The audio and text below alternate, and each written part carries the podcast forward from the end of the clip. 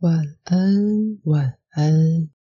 现在收听的是小周末夜，我是 Rex 洛克斯。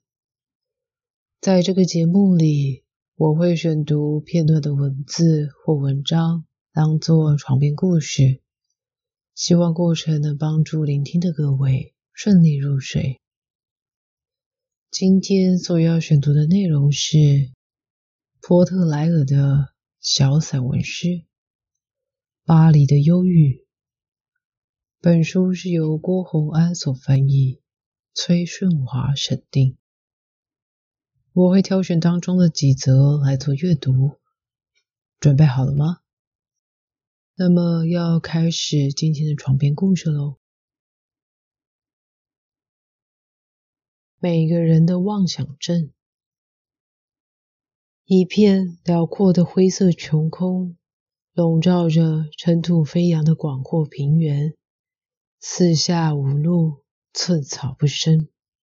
放眼望去，不见一株荠草或荨麻。我遇见一群弯着腰向前行走的人们，他们每个人的背上都背了一头巨兽，沉重如一袋面粉，一袋煤炭。或一袋罗马步兵的装备行囊。可是，这可怖的怪兽并非一件将死的重担，相反的，它以那富有弹性的强壮肌肉紧紧搂压着人，两只巨大的脚爪紧箍它的坐骑的胸膛，它那神秘的庞大头颅昂立于人的头顶。就像古时候武士们为威吓敌人而戴在头上的吓人战盔。我向其中一个人发问，问他们在这种情况下要走向何方。他回答我，他自己也一无所知。不仅仅他，其他人也都不知道。但显然。他们确实朝某处走去，因为他们全被一种无法抵御的行走欲念所驱策。有件奇事值得我们注意：在这些徒步的旅人中，没有任何一人对垂吊在自己颈上、趴伏在自己背上的恶兽感觉困扰，甚至就像他们。早已将怪兽看作自己的一部分了。所有疲惫、严肃的面容未曾流露出一丝绝望的神情。在阴郁的苍穹下，大地和天色显得同样荒凉。他们的脚步陷入尘土，踉跄前行，面露注定得永远怀抱希望的。那种听天由命的神色。一整列队伍经过我身边，其中的身影迅速地没入朦胧的地平线，消失在地球的圆弧表面上，遁离了众人好奇的目光。好一段时间，我对于拆解各中奥秘相当执迷。然而。不可抗拒的冷漠、迅捷控制了我，于是我便显得比那些背着怪兽的人们更加疲惫了。人群不是每个人都有本事像在家泡澡似的泡在人群之中。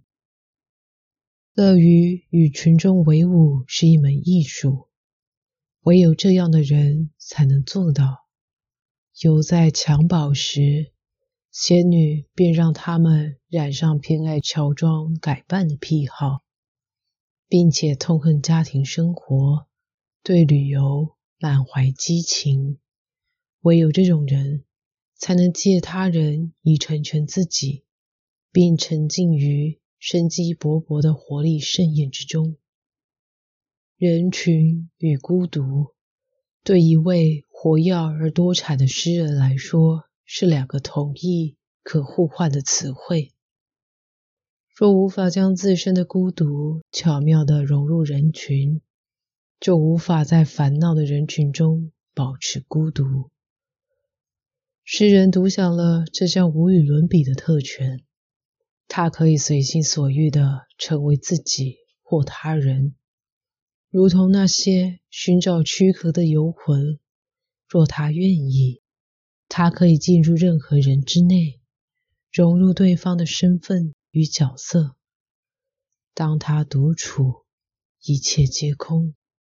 如果某些特定处所看似将他拒之门外，仅仅因为在他眼里，这些地方根本不值一审。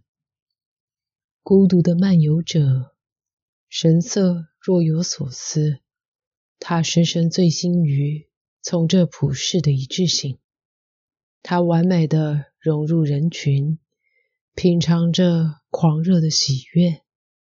这份喜悦是那些像保险箱般紧锁心扉的利己者，及那些如软体动物般自我限制的懒惰鬼，永远无缘知晓的。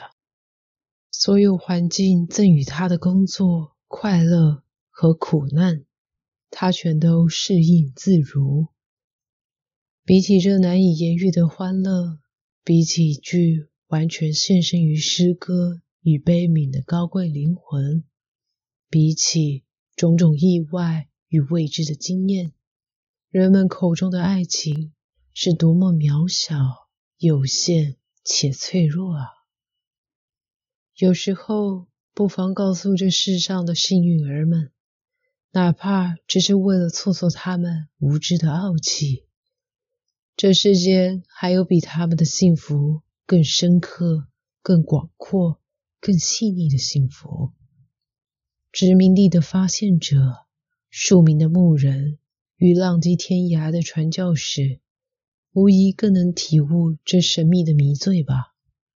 当他们徜徉于凭自己天赋。亲手创造的广大族系，必然偶尔也会嘲笑那些向其漂泊命运与简朴生活寄予同情的人们吧。钟表，中国人从猫的眼睛看时间。某日，一位传教士在南京郊区散步，发现自己忘记带表，于是。他问身旁的小男孩：“现在是什么时间？”这位天朝之子起先犹豫了一下，接着改变主意，答道：“我这就告诉您。”过了半刻功夫，男孩回来，怀里抱着一只肥猫。男孩像人们说的那样，专注凝视猫的眼白，然后毫不犹豫断言。还没到正午呢。事实的确如此。至于我，若我像美丽的费蒂娜俯身，她的名字如此美妙，既是她所属族群的荣光，又是心中骄傲与灵魂逸散的芬芳。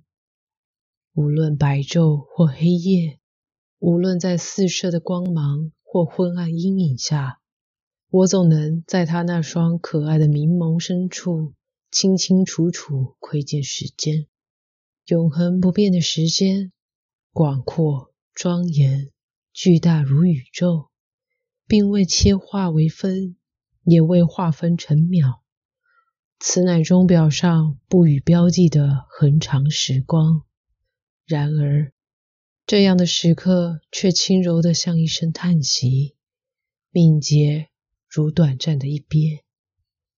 当我将目光停驻于这精妙的钟面，如果有某个不逝去的冒失鬼来打扰我，某个心存邪念、无可容恕的妖精，或某个不是食物的魔鬼，对我说：“你那么仔细在看什么？你想从这动物的眼睛里找寻什么？你看到时间了吗？”浪荡的懒惰鬼，我会立刻回答：是，我看到时间，它就是永恒，眼下，夫人，这岂非一首值得传唱流芳的情歌？高傲娇贵，一如您本身。说真的，能向您吐露这些矫饰奉承的话，令我感到相当愉快。但我不会向您索取任何酬劳。绘画的欲望，人类也许是不幸的，然而深受欲望折磨的艺术家却是幸福的。我渴望描绘昙花一现的妙龄女郎，她像一件令人惋惜的美丽事物。被遗落在旅人身后的无尽黑夜里，但打从她消失以后，至今依然流逝了多漫长的时光啊！她很美，并不仅仅是美，她美得令人惊艳。黑夜滋养她，使他的所行所思皆如暗夜般熠熠深远。他的双眼是幽深的洞窟。模糊的闪烁，神秘的光辉，目光如闪电般耀眼，就像阴影下爆发的火焰。若我们想象一颗流泻光明和幸福的暗黑行星，我便将它比喻为黑色的太阳，但它更容易让我想起月亮。大概月亮曾在他身上施加可怕的影响。这不是牧歌中像个冰冷新娘的白色月亮，而是一轮悬吊于几尺的乌云骚乱、搅动的暴风雨之夜，不祥却令人陶醉的月亮。这不是那轮伴随纯洁之人入眠、宁静而谨慎的月亮，而是一轮。狂野撕裂夜空，战败却顽强抵抗，被塞勒涅女巫无情逼迫，乃至在荒芜草坪上跳舞的月亮。她小巧的额头流露坚强的意志以及对猎物的热情，但他那张不安的脸蛋上却牵着一对因向往未知。与虚幻之物而微微细动的鼻孔，唇红齿白的樱桃小嘴爆发出阵阵狂笑，姿态的优雅难以言全，让人想到一朵极美之花于火山群间奇迹般的绽放。某些女人引起他人的欲望，令人想要战胜她。征服他，玩弄他，但他却让人产生强烈的渴望，想要在他的凝视下慢慢死亡。睡着了吗？若喜欢这类的文字表达，也可以再欣赏本作的其他内容哦。希望这次的阅读大家还喜欢。今天就先到这喽，有机会下集再见。Have a good night, let's start a new life. Bye.